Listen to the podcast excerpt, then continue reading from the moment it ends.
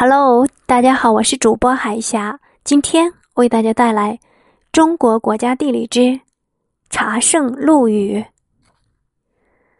陆羽是富州晋陵郡人，生于唐玄宗开元年间，字弘建，字号桑宁翁，又号东刚子。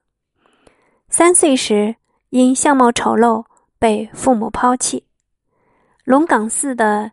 济公禅师收养了他。济公禅师喜欢喝茶，茶艺水平很高。陆羽在他的熏陶下，对茶艺有了初步的认识。后来，他离开寺院，流浪江湖。安史之乱，他流亡到湖州。湖州是名茶的产地。